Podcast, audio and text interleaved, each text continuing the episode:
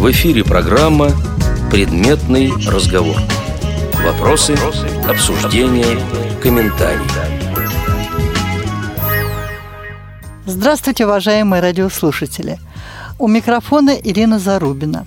А в гостях у меня сегодня по скайпу из Архангельска преподаватели английского языка, информатики и социально-бытовой ориентировки пятой общеобразовательной школы города Архангельска Андрей Тихонов. Last Из Ярославля преподаватель Центра дистанционного образования Агат Башко. Здравствуйте. И в студии «Радио ВОЗ» звукорежиссер «Радио ВОЗ» Иван Черенев. Здравствуйте. Тема сегодняшней передачи – плюсы и минусы надомного обучения. Те, кто внимательно слушает радио ВОЗ и слышал программу «Предметный разговор» с участием Ивана Черенева, Агаты Башко и Андрея Тихонова, они примерно представляют, о чем у нас сегодня пойдет речь.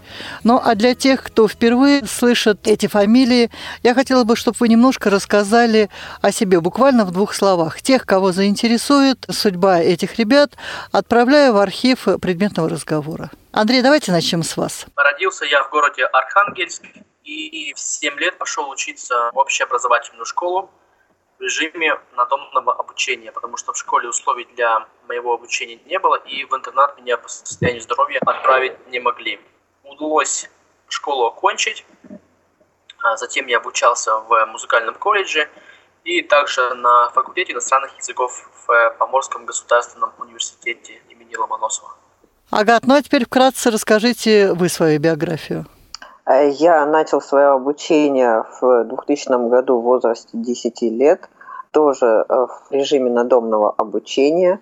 Э, не взяли меня в интернаты, потому что наш ярославский интернат Гаврилов-Ямский принимал только слабовидящих, а Костромской интернат не принимал иногородних учеников. Поэтому учился я в сельской школе, э, закончил за первый год 4 класса, затем закончил школу в возрасте 18 лет и поступил на юридический факультет, который успешно закончил и сейчас учусь в магистратуре. Ну, а теперь, Иван, ваша история. Родился я в городе Глазове, а учился преимущественно на надомном обучении, параллельно посещал общеобразовательную школу. После чего учился в Курском музыкальном колледже и через 4 года поступил в Московский специализированный институт искусств. А теперь работаете на радио ВОЗ. Как следствие. Мы с вами немножко познакомились, а теперь перейдем непосредственно к обсуждению плюсов и минусов надомного обучения. Ведь, как правило, надомное образование все ругают. И поэтому вначале мне хотелось все-таки хоть что-то услышать положительное об этой форме обучения. Андрей, вам по традиции первому слово. Я считаю, что плюсом надомного образования может быть только то, что ученик может уделять больше внимания тем предметам, которые его интересуют и которыми он в будущем собирается заниматься, допустим, в высшем учебном заведении. Какие еще могут быть плюсы? Это может быть более свободный график, так как в основном учителя приходят после обеда, то есть когда в первую смену они отработали в школе. То есть с утра, в первой половине дня можно либо заниматься теми предметами, которые э, этого требуют, либо можно посещать музыкальную школу, как было у меня. Ну а остальные плюсы, они могут появиться только тогда, когда у учащегося на надомном обучении будут ассистенты. Это либо родители, либо другие родственники, либо репетиторы. Ну, о роли ассистентов, родителей, тифлопедагогов мы поговорим чуть позже. Ну, а теперь, Агат, видите ли вы какие-то плюсы в надомной форме обучения? На мой взгляд, э, плюсами надомного обучения является индивидуальная работа с преподавателями, налаживание личностного контакта с э, педагогами, соответственно, возможность заниматься дополнительно с этими педагогами. Педагоги уделяют тебе больше внимания и более глубоко могут изучать предметы с тобой, нежели в рамках класса. Так же, как Андрей отметил, это свободный график, то есть возможно договариваться с преподавателями об удобных часах занятий. А, ну и, в общем-то, наверное, и все. Ну, Иван, и ваше заключительное слово по этому вопросу. Да, ну вот, собственно, все плюсы уже были перечислены. Могу от себя добавить, что да, действительно, поскольку сам был участником надомного обучения, то да, действительно времени в этом смысле получается больше. И самое главное из плюсов надомного обучения это, конечно, индивидуальный подход. Когда что-то непонятно становится, всегда есть возможность спросить, уточнить, э, продлить как-то занятие на какое-то время. Сейчас слушатели Радио ВОЗ услышат, что думают э, о надомной форме обучения непосредственно педагоги. Байрамов, Вагиф, Дырушевич, доктор социологических наук, кандидат политических наук, профессор, ректор Московского государственного социально-гуманитарного института. К вам достаточно часто хотят поступить инвалиды, получившие образование на дому. Вот как вы оцениваете качество их образования? Я буду принципиален, наверное, в своей политике. Я буквально недавно об этом говорил на общественных чтениях, о том, что а, практически уровень э, надумных ребят – 5-6 класса, повторюсь, потому что непосредственно я сам бываю на экзаменах, когда они отвечают, задаем элементарные вопросы и видим, что уровня знаний нету. Хотелось бы все-таки поменяли бы дискриминационную политику к инвалидам-надомникам, все-таки дали бы полноценный уровень знания. Все предметы, не только ограничиться одним русским языком, чтобы ребенок только мог писать и какое-то определенное представление имел бы, что он живет только в России. Он должен все знать, все понимать, он должен знать и математику, он должен знать и химию, и историю, поменять принципиальный подход. Может и программа-то в школах хорошая, но, к сожалению, сожалению, уроков нету необходимых, и уровень знания очень низкий. Ограничено количество часов вот. Но вот нас да. слушают вот и родители детей-инвалидов. Вот какое участие их может быть в этом процессе? Потому что нам вот известны случаи, когда даже с надомного образования дети выходили с очень хорошим ну, образованием. Ну, это, наверное, вы знаете, да, честь и хвала, низкий поклон тем родителям, которые все-таки умудряются сидеть рядом с своими детьми и учить своих детей. Но это те родители, которые имеют достаточного уровня образования, что они могут именно, а тем детям, у которых родители не имеют этого уровня знаний и образования, малограмотные родители, чему они научат? Просить о том, что какие-то дотационные деньги, поверьте, они не помогут этим родителям, чтобы они вот сейчас один из компенсаций считают, что дайте нам денег. А что даст малограмотному родителю, к чему он научит? Да ничему абсолютно. Поэтому все-таки надо подменить это или же а, все-таки система так называемая, которую называют непопулярной сегрегацией, то есть это интернатовское обучение, первое. Или второе, действительно достойное обучение, ну, правильное, на современном этапе надо учить действительно э, полноценно. Самое обидное, вы знаете что? Я считаю, что очень добропорядочные мои коллеги поступают директора школ, когда отправляют детей с аттестатами, где одни только пятерки стоят. И когда мне вот в лицо тыкают во время приема, да вы посмотрите наш аттестат. Я говорю, ну аттестат они при чем-то, а знания-то нет. Вот. Они просто идут навстречу. Пожалуйста, нельзя строить жизнь-то. Замдиректора по учебно-воспитательной работе Грозинской школы для слепых и слабовидящих детей Маликат Ахмадовна Хажиханова. Домашнее обучение, оно тоже не всегда бывает эффективным. Есть преподаватели, которые добросовестно выполняют свою работу и обучают, а есть преподаватели, которые постольку поскольку пришли, ушли, но вот именно ребенком заниматься его мелкой моторикой, там, развитием тактильных ощущений, развитием осязания. Учителя, которые приходят на дом, они и не владеют, они не специалисты, и они не будут с ними так заниматься. Когда беседуешь э, с людьми, которые прошли надомное обучение, редко слышишь какие-то позитивные оценки. Ну и вы, когда пытались найти плюсы надомного обучения, тоже с трудом, в общем-то, их нашли. И теперь придется нам перейти к минусам надомного обучения. Но я думаю, что мы все-таки не будем рисовать все в черных тонах и, обсуждая минусы, будем все-таки останавливаться и на том, как эти минусы можно преодолеть, какие пути решения тех проблем, которые возникали конкретно у вас.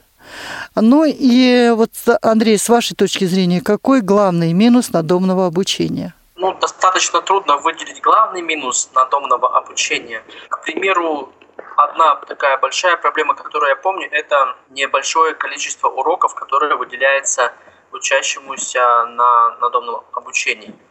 Когда у меня, у одноклассников, допустим, в старших классах было 4 или 5 уроков математики в неделю, у меня на это должен был быть затрачен только час или полтора.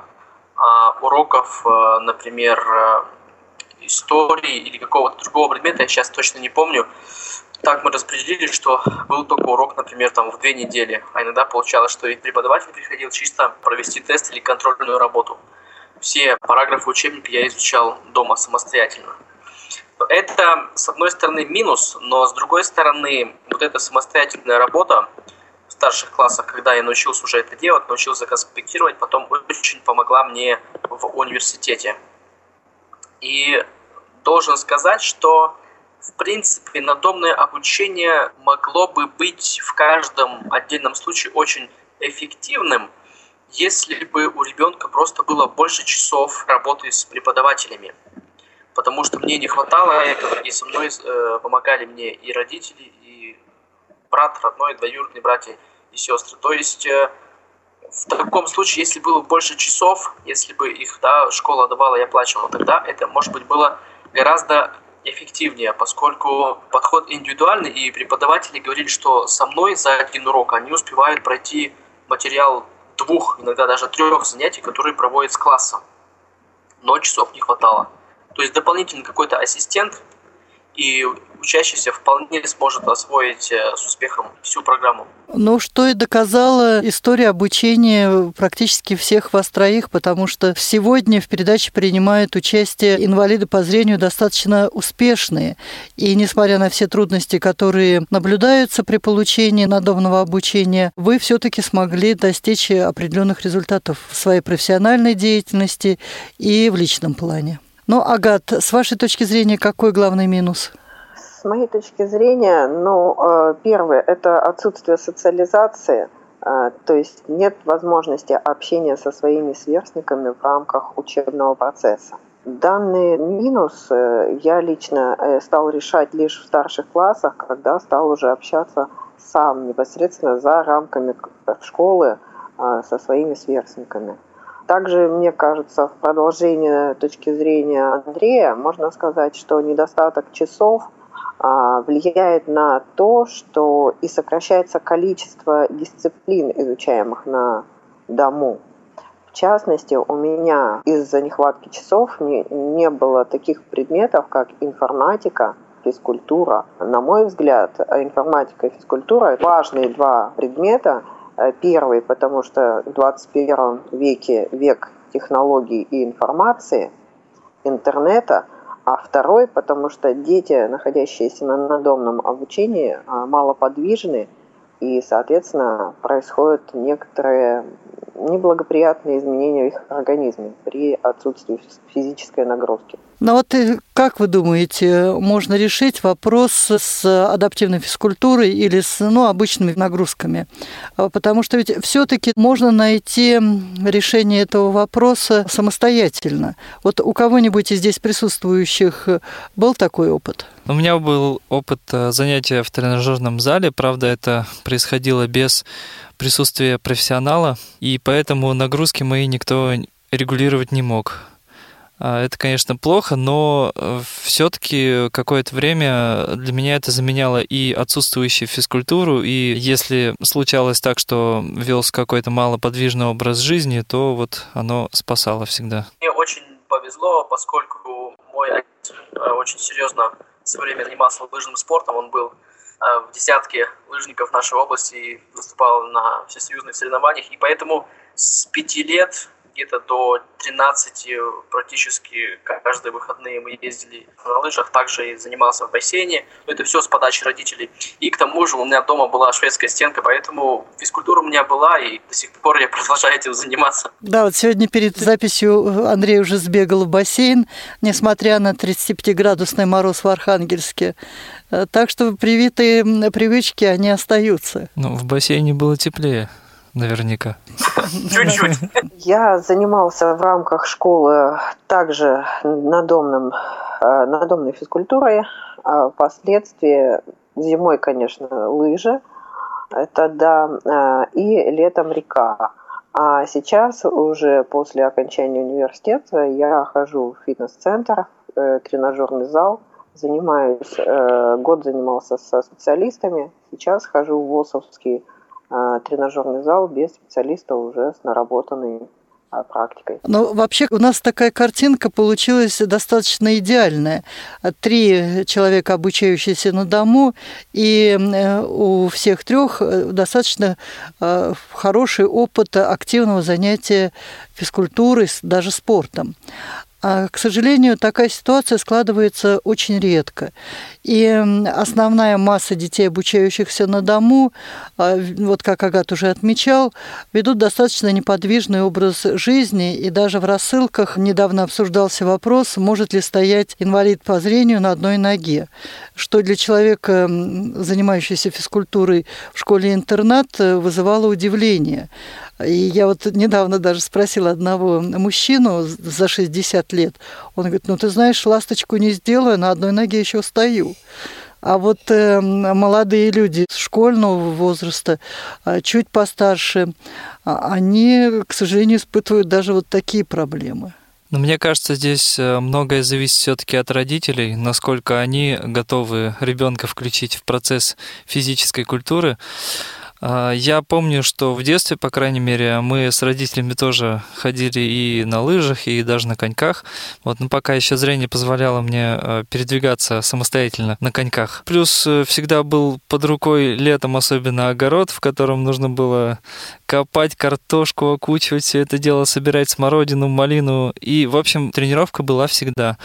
Поэтому э, все зависит от родителей. Если они оберегают своего ребенка от лишних травм, то он, конечно, будет сидеть все время один, без движения. Тут нужно задуматься, от чего вред будет больше? От того, что он где-нибудь случайно ударится лишний раз, или от того, что он полжизни просидит обездвиженный и потом будет иметь большие проблемы в связи с этим? И со здоровьем, и в, при ориентировке в пространстве. Да, потому что все-таки движение это как не банальная жизнь. Было время, когда я начал вести малоподвижный образ жизни, когда просто не было времени чем-то заниматься, и почувствовал через буквально месяца два, что что-то шея хрустит, руки там как-то побаливают. И думаю, нет, надо себя возвращать в тонус.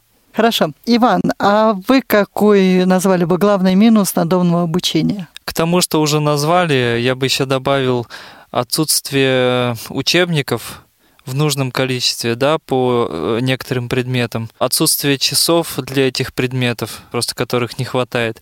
И еще в маленьких городах часто бывает, что не находятся преподаватели на конкретный предмет. Да, к сожалению, это и в массовых школах тоже. В продолжение того, что Ваня сказал насчет преподавателей, действительно проблема надомного обучения, что преподаватели приходят из обычной школы и не знают методик преподавания той же математики, для слепых слабовидящих. Агат, на вашем случае а, ваш преподаватель математики даже изобрела методику построения графиков. Ну, это да, ее ноу-хау. Да, правда, когда мы начали разбираться, выяснили, что этому ноу-хау 200 лет, но тем не менее она пришла к этому самостоятельно. Я бы еще хотел добавить к минусам. А, все-таки отсутствие коллектива сверстников не стимулирует ученика. То есть, когда он находится внутри класса, всегда в классе есть какие-то лидеры, есть и отстающие, и часто ребенок э, старается, если не быть впереди, то, по крайней мере, не отставать от средних. В домашнем обучении с этим а, сложнее, и часто получается так, что ребенок не успевает в чем-то, и преподаватель э, вместо того, чтобы его подгонять, как-то стимулировать, пытается держать тот же темп, который берет ученик. И получается, что одну тему растягивает на 2, 3, 4 урока, возвращаются к ней еще раз, и продолжается до бесконечности. То есть планка не поднимается, а опускается. Да, точнее так, в домашнем обучении ее проще всего опустить, чем поднять. Ну, можно и поднять. Вот я, допустим, когда общалась с учителями, обучающими Агата, они мне рассказывали, что он их стимулировал как раз к тому, чтобы проходить все больше, больше, больше, и темп задавал не учитель, а Агат. Это идеальный случай, да, когда э, такое происходит, но родители отдают своего ребенка на домашнее обучение из-за того, что якобы в общеобразовательной школе ему будет сложнее учиться не потому, что там э, зрячие сверстники, а потому что там сложнее программа. Что на домашнем обучении есть возможность программу облегчить, что-то не проходить, что-то облегченно проходить, и э, преподаватели часто вот на это поддаются, и получается, что ребенок бы и мог, в принципе, но он уже настолько начинает лениться, что все заканчивается плохо. Ну и, как отметила Малика Ахмадовна, не все преподаватели бывают добросовестны. И если преподаватель недобросовестен, то он может очень поверхностно преподавать дисциплины, а некоторые родители жаловались на преподавателей, что они приходят, чаю попьют, поговорят, и учебный процесс сводится а, к такой какой-то очень странной процедуре. Ну да, бывает, что преподаватели не видят потенциального работника в том ученике, которого они обучают. Часто говорят, что ну где там будешь работать? Ну, может, розетки будешь собирать, да, в лучшем случае. Зачем тебе эта математика? То есть это является объяснением причины, почему они поверхностно проходят материал. В эфире программа «Предметный разговор». Вопросы, обсуждения, комментарии. В студии по скайпу у нас сегодня два педагога. Это Андрей Сергеевич Тихонов, преподаватель английского, информатики и социально-бытовой ориентировки, и Агат Васильевич Башко, преподаватель школы дистанционного образования. Вы уже сможете на проблему смотреть не только с точки зрения ученика, обучающегося на дому, но и с точки зрения педагога. Вот э, посмотрите, пожалуйста, на эту проблему вот уже с другой стороны. Я со своей точки зрения скажу, во-первых, я работаю только с одним учеником школы дистанционного образования. А во-вторых, в школе дистанционного образования особенность того, что ты личного контакта не имеешь. Э, работа идет через компьютер. Это, на мой взгляд, минус работы с незрячими э, учениками. Какие я еще минусы могу отметить с точки зрения преподавателя? Это воздействие родителей. А родители очень сильно оберегают детей от повышенных нагрузок и под сейчас даже их покрывают в нехотении учиться. То есть объясняют отсутствие ученика на уроке э, тем, что или технические какие-то неполадки, или ребенок заболел. На самом деле ничего такого не происходит э, с ребенком и с техникой. Также, конечно, трудности заключаются в том, что с ребенком незрячим работа а, по компьютеру, что ты не можешь контролировать изучение Брайля. По дистанционному мы поговорим в другой передаче. Здесь вот больше с организацией процесса. Вот на этом лучше остановитесь. С организацией процесса, ну, я говорю, что, во-первых, вмешательство идет родителей, а, подчас оно неблагоприятно или оберегают детей от нагрузки повышенной, или же а, пытаются отвечать за ребенка на поставленные вопросы педагогам. Вот это основной минус, с которым я сейчас столкнулся, и приходится консультироваться с психологами, как из данной ситуации выйти. Некоторое время назад э, я пришел к мысли, что некоторым детям с инвалидностью целесообразнее обучаться на дому, поскольку им трудно долгое время находиться в школьном коллективе. Дома они смогут э, в спокойной обстановке изучить все качественнее даже чем в школе. Поэтому здесь стоит обращать внимание этого ребенка индивидуально и подбирать для него, э, скажем тогда, образовательный труд. Какие-то предметы он сможет посещать в школе, например, гуманитарные, если не даются легче, в коллективе, какие-то изучать индивидуально. Проблема общения очень серьезная, потому что дети с нарушением зрения практически выключаются из детского коллектива, и у них не формируются коммуникативные навыки, которые необходимы потом при обучении э, в организациях профессионального образования, э, при работе в трудовом коллективе. И, Андрей, я помню, когда мы с вами записывали э, передачу лет 5-6 назад, вы отмечали, что у вас была достаточно серьезная проблема выстраивания отношений с преподавателями, учениками. Немножко об этом. Совершенно верно. Я был э, на домашнем обучении на надомном и видел, как говорится, ребят только в музыкальной школе, но общение там было очень ограниченным, потому что приходил только на уроки потом уже возвращался домой. Когда я поступил в музыкальный колледж, то я не знал, как общаться и с преподавателями, и с э, сокурсниками, с преподавателями, потому что раньше на надомном обучении основной диалог с преподавателями, э, значит, все договоры, какие-то переговоры, э, все в основном вели родители. А со сверстниками понятно, почему я не умел общаться, просто я их не знал. Я помню, вот э, первый семестр вообще я не знал, как э, из этой ситуации выйти. Потом просто я поставил перед собой некоторые задачи и потихоньку стал их решать. И примерно ко второму курсу у меня появились и друзья, появились какие-то музыкальные ансамбли, все вроде бы уладилось с преподавателями и так далее. Но это очень важная вещь, которой надо учиться обязательно, потому что для человека незрячего умение договариваться с любым человеком, ну, подчас стоит и работы, учебы, ну и так далее. Проблема, она очевидна. А как ее решить? Вот какие пути взаимодействия ребенка с детским коллективом, со взрослыми? Вот у вас есть уже опыт и надомного обучения, вы работаете в школе, у вас богатый опыт общественной деятельности. Я думаю, что какие-то все-таки рецепты уже у вас готовы. Сегодня вот будет педсовет у нас проходить, на котором я хочу внести предложение о введении скайп-конференции – на которых дети будут э, предлагать доклады своим же сверстникам по а, темам здоровья сбережения, то есть по профилактике здорового образа жизни. Я считаю, что данное мероприятие будет направлено, во-первых, на непосредственно тему докладов, а во-вторых, также социализацию ребят. Но это то, что я могу организовать в рамках дистанционного образования. Но ведь и дети, если обучаются на дому, они могут э, принимать участие в спортивных мероприятиях, э, в художественной самодеятельности. Существуют дворцы детского творчества, но и здесь присутствующие имеют опыт обучения в музыкальных школах. Вот с вашей точки зрения, это в какой-то степени решает э, проблему формирования коммуникативных навыков?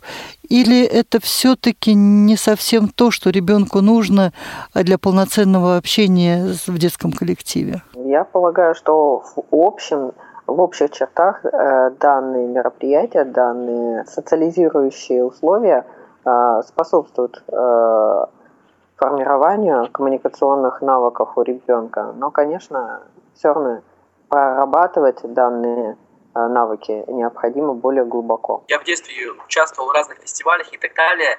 Это все хорошо, но тем не менее это происходит не э, регулярно. Ребенку надо постоянно общаться с какими-то определенными людьми, чтобы он мог выстраивать свои отношения в долгосрочной перспективе. Потому что на фестивалях, да, с кем-то я знакомился, э, из ребят с инвалидностью, но это было день, два, три, все, потом, как правило, контакт просто переставал существовать. А здесь надо ребенку учиться с людьми общаться так, чтобы общение длилось длительные сроки, чтобы затем можно было вместе осуществлять какую-то деятельность, ну, как теперь называется, проекты и так далее.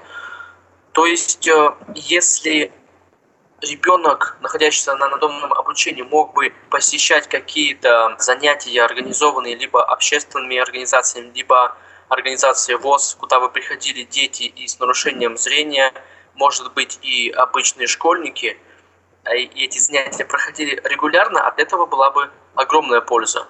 И то, что я сейчас делаю с ребятами, ну, они обучаются в общеобразовательной школе, поэтому круг общения у них широкий.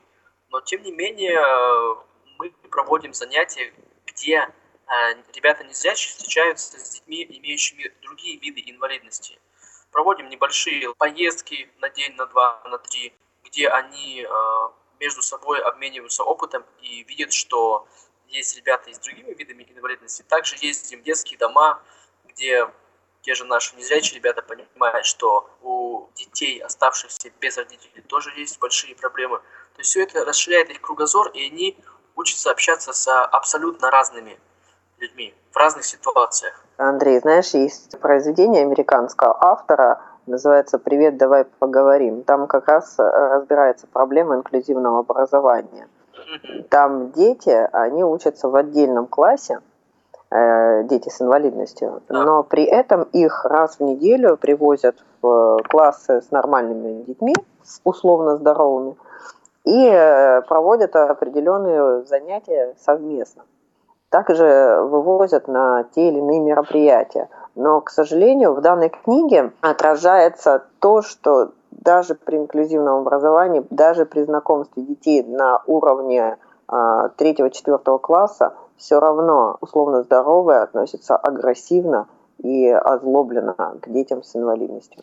Но здесь, наверное, очень много зависит от взрослых, а, которые процесс э, общения организуют. От подготовки, да. От именно. подготовки. В начале февраля на радиовоз в рамках программы «Предметный разговор» а, прошла передача с участием зауча Грозненской школы Маликата Хажихановой. И вот она как раз рассказывала, как обучающиеся Кисловодской школы для детей с нарушением зрения общались с детьми соседней школы. И причем это взаимодействие началось с того, что зрячие дети дразнили слепых детей и учителя школы слепых решили э, ну, как-то вот эту все-таки проблему преодолеть. Они пошли в массовую школу, пригласили детей к себе, и они начали совместно играть в футбол, проводить различные мероприятия.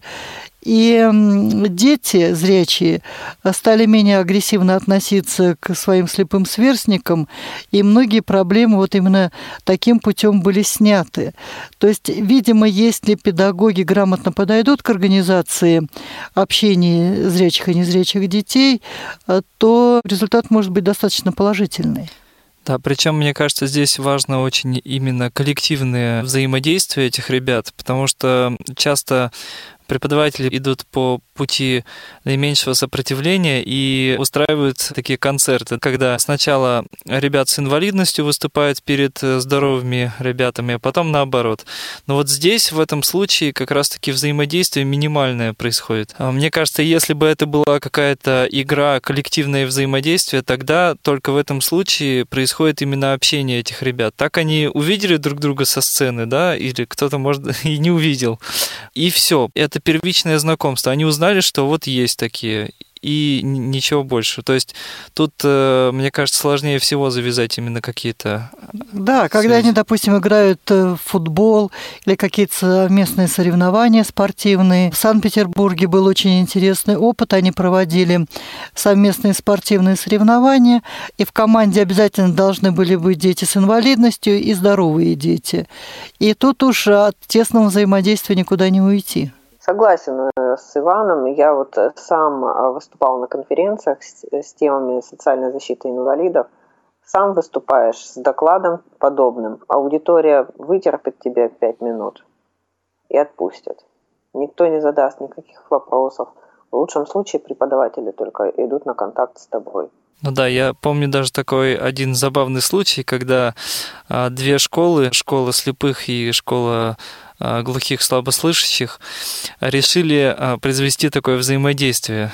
И самое интересное, что школа слепых сделала для школы глухих концерт музыкальный, а те, в свою очередь, станцевали. Вот это взаимодействие помнят все участники этого процесса, до сих пор вспоминают. С какой целью это было сделано, непонятно. Но это прежде всего были неграмотные организаторы. Да, но они считали, что это именно социализация происходит в этом случае? Я думаю, я думаю, что к совместному общению детей с инвалидностью и детей с разными видами инвалидности должны быть готовы и взрослые, и дети просто представляя себя на месте сидячего ребенка, который видит э, мальчика или девочку, значит, с нарушением зрения, которые раскачиваются там, вот делают, идут вот этой походкой э, мелкими шажками, постоянно там что-то руками крутят, э, и они с пятнами после обеда и не поворачивают голову, значит, разговаривая с собеседником, сидят с опущенными плечами. Детей готовить к этому, чтобы разница визуально минимальной.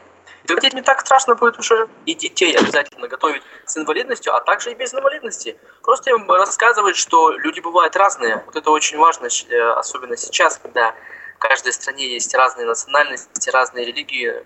И э, я чувствую, что некоторые не воспринимают не только людей с инвалидностью, а просто людей, отличающихся хоть чем-либо. Это большая работа, которая направлена на создание так называемого инклюзивного общества. Ну да, и родители надо к этому готовить, потому что родители, видя инвалида или другую национальность, говорят, мой ребенок не будет с такими учиться. Мой, мой ребенок лучше. Да, к сожалению, это проблема, не только проблема людей с инвалидностью. После небольшой паузы мы снова вернемся в студию Радио ВОЗ. В эфире программа «Предметный разговор». Вопросы, обсуждения, комментарии. Напоминаю, что сегодня у меня в гостях Агат Башко, Андрей Тихонов и Иван Черенев. Тема сегодняшней передачи – плюсы и минусы надомного образования. Часто родители выбирают э, домашнее обучение для ребенка, предпочитая его э, обучению в интернате в специализированном. Э, я могу понять такую позицию, потому что все-таки сложно отпустить ребенка, когда ему 7 лет, и ты понимаешь, что ты, отпуская его в интернет, по сути, перестаешь участвовать в его воспитании как таковом. И вот что с ним будет происходить далее, а, целиком зависит от того общества, в которое он попадает, от э, педагогов и воспитателей, которые работают э, в школе-интернат.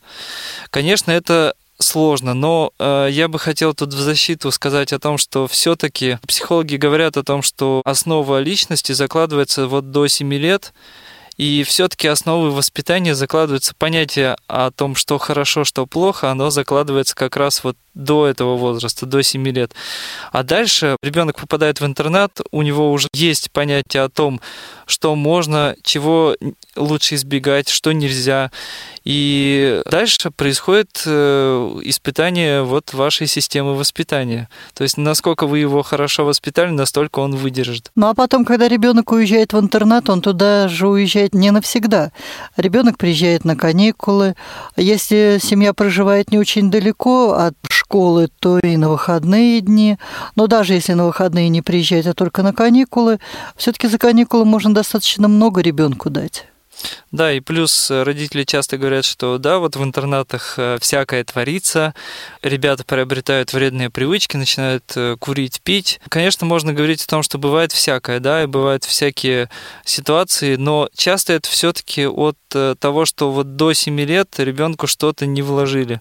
Ему не рассказали о том, что может случиться, если он в шестом классе начнет активно употреблять алкоголь. Как правило, если до 7 лет ему объяснили, что это плохо, он как минимум будет остерегаться. Но все равно будет интересно попробовать. Да, что будет. будет? Какие последствия? Да, будет интересно, но чисто психологически у него будет стереотип в голове, что это плохо. Очень много у меня друзей, которые отучились в интернате, и, и не только в интернате, кстати, и э, в общеобразовательной школе, в обычной. К 25 годам обычно получается так, что они начинают отказываться от вредных привычек. То есть вот э, у меня знакомые, которые говорят, ну, я чувствую, что что-то нужно менять, как-то оно все не так. То есть они уже попробовали, условно говоря, как-то, да, они уже знают, что это. Э, я могу сказать, что нет ничего хуже, когда ребенок э, всю жизнь обучался домашнему обучению и потом поступает в институт уже один, без родителей, без всего. Тут он понимает, что наконец наступила свобода. Можно все. И вот когда становится можно все, вот наступает самое страшное. Иммунитета нет. Да, иммунитета нет. Ему начинает казаться, что вот именно это-то и есть жизнь, да, что надо попробовать все в своей жизни. И если он все не попробовал, значит, он всю жизнь не прожил. Вот это гораздо сложнее, когда уже он в сознательном более-менее возрасте, да, после школы начинает вот социализироваться таким образом, тогда, конечно, последствия бывают самые разные. Но решать, конечно, родителям. Нельзя сказать, что однозначно домашнее обучение или обучение в специализированной школе хорошо или плохо, но вот выбор делать все-таки родителям. Нужно четко понимать э, плюсы и минусы каждого обучения, и э, ведь все-таки можно в каждом способе обучения можно корректировать что-то, да, если ребенок учится на домашнем обучении, значит, э, нужно обратить внимание на его социализацию. Каким-то образом помогать ему налаживать общение. Может быть, сначала, да, чтобы было полегче, налаживать общение с такими же, как он, да, инвалидами по зрению или не только по зрению а потом уже от простого к сложному он постепенно двигаться. Потому что обычно как э, родители э, спрашивают у ребенка, тебе тяжело общаться в школе, вот э, ты хочешь школу общеобразовательную? А у него, к примеру, уже комплекс сложился, комплекс общения. Он уже не может спокойно общаться, то есть для него это уже затруднение какое-то. Он, конечно, скажет, да, мне тяжело. Он говорит, а, ну раз тебе тяжело, давай мы тебя полностью на домное обучение переведем. Тебе тяжело общаться, поэтому общаться ты не будешь. Все, ты будешь сидеть дома.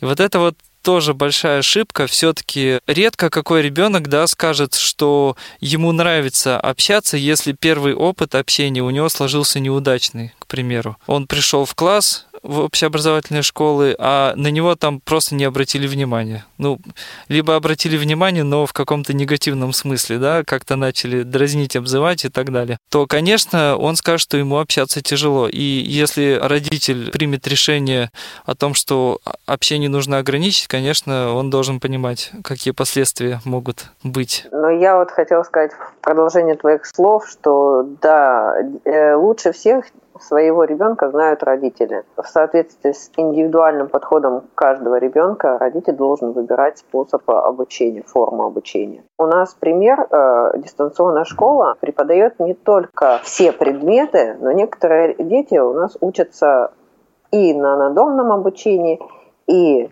на дистанционном, а некоторые и в общеобразовательную школу ходят вообще. То есть э, в классе занимаются. И у нас ситуация такая, что мама эгоистично считает, что ребенок должен социализироваться, э, но при этом забывает о здоровье ребенка. Она возит ребенка в школу, ребенок там, соответственно, при отсутствии иммунитета заболевает, и теряет ребенок и в сфере социализации, и в сфере образования – и в сфере, самое главное, здоровья. Если видно, что ребенку тяжело, ну, значит, нужно пойти от простого, не нужно его насильно вводить в школу, да, он будет упираться. Нет, иди, нет, тебе нужно социализироваться. Нет, конечно, это может привести только к еще большему углублению комплексов и ни к чему хорошему, конечно, в итоге не придет. Но я не совсем согласна с позицией, что а родитель всегда знает лучше, что нужно его ребенку. А, может быть, многие сейчас со мной не согласятся, но мои наблюдения по жизни показывают, что не всегда родители детей с инвалидностью могут э, грамотно помочь своему ребенку. И очень часто их неправильное представление о возможностях ребенка с нарушением зрения а, лишают э, ребенка в жизни очень многого. Но это проблема от э, эгоизма все-таки родителей, да, когда они решают, что они э, правы, поскольку у них вот такой ребенок, да, они не смотрят, насколько ребенку хорошо, нехорошо, главное, что он вот одет, обут, накормлен, все, все остальное не заботит. Часто ведь такое бывает, когда не обращают внимания на то, что ребенок приходит из школы какой-то вот, ну, расстроенный, что-то у него там не получается, может быть. И вместо того, чтобы спросить, э, как, как дела, как-то узнать, то иди пообедай, потом иди уроки учи. Все. Минус наших родителей – это то, что родители реализуют в своих детях то, что не реализовалось в них самих, то есть свои желания – детские, они реализуют в своих детях. Вот это минус, действительно теряющий а, то, что я сказал, подход индивидуальный к своим детям. Получается, что родители свою индивидуальность реализуют в детях, а не индивидуальность детей. Да, я вот тоже обратил внимание на фразу, что родители всегда а, знают своего ребенка лучше всех. И это может влиять и на выбор формы обучения и так далее. Я думаю, что родители должны консультироваться с психологами и вообще с педагогами, которые могут посмотреть на проблемы, существующие у ребенка со стороны, дать свой совет. Это очень важно, поскольку родитель, может быть, считает, что ребенок не способен воспринять ту или иную информацию, тот или иной предмет, и, значит, ему обучаться этому не нужно. А может быть, а родитель даже и не предполагает, по какой причине у ребенка не выстраиваются отношения с, со сверстниками. А может быть, у него вообще какое-нибудь нарушение аутистического спектра. Но родитель просто об этом не знает, если он, э, допустим, не имеет высшего образования и всю жизнь проработал слесарем, а мама поваром. Ну, и такие вещи просто, они могут пропустить, и это отразится очень сильно на, ребен, на ребенке. Без сомнения, родители должны обращаться за квалифицированной помощью. Андрей, вот я прицеплюсь к фразе. Э, родитель может быть слесарем, поваром. Я достаточно много общаюсь с родителями детей с инвалидностью. И вот мои наблюдения показывают, что очень часто родители с высшим образованием, хорошо образованные, читающие много литературы, имеют достаточно странные представления о возможностях ребенка с нарушением зрения И очень часто в таких семьях дети абсолютно не подготовлены к жизни. А ребенок из обычной семьи, приехавший из деревни, да, он не знает английского, не умеет говорить по-китайски, но он очень хорошо социализирован. Да, тут, наверное, можно сказать так, что, возможно, да, родители лучше знают своего ребенка, но не все понимают ребенка. Потому что знать и понимать все-таки это вещи разные. Он может знать его привычки, то, что он любит есть на обед, но при этом совершенно не понимать, что у него творится внутри и какая помощь ему нужна, если нужна, какая поддержка. Что требуется для душевного гомеостаза? Да, вот э, я приведу даже такой пример. Ну, уже избитый гиперопеки стандартной когда девушка, вот ей сейчас уже около 23 лет, и мама полностью взяла на себя ответственность а, сопровождать ее всю жизнь учеба, детский сад, школа, все, все, все, абсолютно. Всю свою жизнь, а все... не ее. Да, да, да, да. Она делает за нее все, практически любые действия. Она не дает ей делать ничего. Девушка, конечно, социализироваться не может. Э, конечно, ей очень сложно наладить общение с сокурсниками, потому что она практически не общается, общается ее мама. Но а когда мы вот э, как-то с однокурсниками решили мягко ей объяснить, какие последствия могут быть из этого, она сказала, что да, я понимаю, что я не вечная, что если э, со мной что-то случится, то ее некому будет поручить. То есть нету никого, кто мог бы... Заменить меня. Заменить меня, да. Когда я спросил, ну разве вас это не беспокоит? Он говорит, меня беспокоит, и я понимаю, что она окажется в инвалидном доме, потому что она ничего не умеет. Но сделать я ничего не могу. Поэтому пусть она сейчас живет совсем да, поэтому пока я жива, да, пока я жива, пусть она вот я за нее все буду делать. Поэтому я бы хотел все-таки родителей предостеречь от таких вот, э, потому что никому от этого хорошо не делается. Ни родителю, который зацикливается на ребенке настолько, что он перестает думать о внешнем мире. В принципе, для него внешний мир это как агрессор по отношению к его ребенку. Э, ребенку много задают, ребенку тяжелая программа, надо, значит, пожаловаться на вуз или на школу, да, что очень сложно. Ну да, весь мир сосредотачивается на данном ребенке. Да, в итоге э, ребенок не получает никаких навыков, знаний. Бывает так, что и семья распадается, потому что супруг очень тяжело это переносит, такое отвлечение, когда материнский инстинкт, он настолько болезненную форму приобретает и в общем, становится плохо всем. Проблема надомного образования, она многогранная, и мы сегодня затронули только небольшую часть тех проблем, которые связаны с такой формой обучения. И в завершение я хотела бы, чтобы вы поделились своими мыслями по поводу того, как эм, местные региональные организации Всероссийского общества слепых могут помочь детям, семьям, имеющим детей с инвалидностью в решении тех проблем, которые которые мы сегодня обозначили? Я думаю, что организация ВОЗ в этом деле могла бы очень сильно помочь. Могут проводиться мероприятия в первую очередь для э, родителей детей с инвалидностью, причем в тот момент, когда еще ребенок в школу не пошел. Многие родители своих детей не верят, не верят, что они могут э, закончить школу вообще и получить образование среднее или высшее и трудоустроиться. Поэтому соответствующее отношение родителей и учебному процессу. Затем э, работники ВОЗа могут э, пообщаться и научить многим вещам преподаватели в школе. Э, это могут быть какие-то тренинги, могут быть практические занятия, то есть когда педагогу в школе, который никогда не видел ребенка незрячего, могут многим вещам научить. Ну и могут э, также быть организованы мероприятия для детей, когда уже ребенок э, приходит для каких-то и соревнований, э, проведения праздников, возможно, для проведения каких-то конкурсов, вот среди, допустим, даже незрячих детей, да, по, а по, допустим, по письму э, шрифтом Брайля, по компьютерным технологиям, то есть делать больше таких вот мероприятий и для родителей, и для детей, и для педагогов. Необходимо организовывать консультативные а, пункты в обществе слепых, где могут получать консультации как психологические, так и правовые родители, также необходимо проводить э, какие-то лекционно-семинарские занятия в школах для директоров, педагогов, администрации школ. А, а с детьми, конечно, необходимо организовывать какие-то совместные мероприятия или на базе школ, или на базе общества слепых где будут присутствовать э, не только дети с инвалидностью по зрению, но и другие категории инвалидов и здоровые дети. Я бы сюда еще добавил, что очень не хватает информации.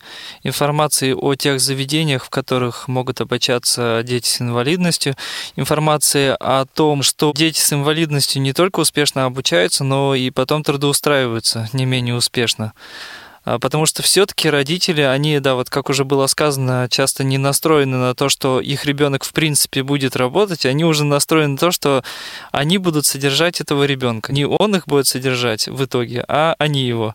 Растет иждивенец. Да, растет иждивенец. В итоге такой ребенок, если и заканчивает э, успешно школу и получает высшее образование, то он часто не работает. То есть он уже привыкает к неверию в него. Он говорит, а я же не могу, я, я не умею. Вот мне это сложно. Мне нужна программа полегче, мне еще там нагрузки мне нельзя, еще что-то. И в итоге родители получают, что называется, иждивенца на свою собственную шею при том, что портит и жизнь и себе, и в первую очередь, конечно, ребенку, да, который не имеет возможности в полной мере почувствовать жизнь такой, какая она есть. Мы для детей хотим лучшей жизни. Вот мы их сейчас будем оберегать от всего там.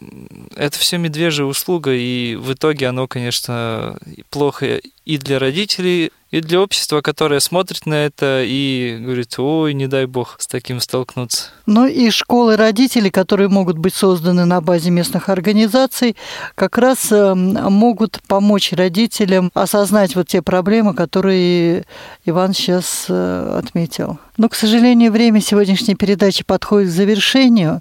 Мы начали сегодня очень важную тему, и цель нашей передачи не только поднять э, проблему, но и показать некоторые пути ее решения. В следующих передачах мы будем затрагивать плюсы и минусы инклюзивного, дистанционного образования. И я бы очень хотела, чтобы слушатели Радио ВОЗ приняли участие в обсуждении поднимаемых нами тем. Вопросы и предложения вы можете присылать по адресу inzarsobaka.mail.ru inzarsobaka.mail.ru и мы постараемся на все вопросы ответить в наших будущих передачах.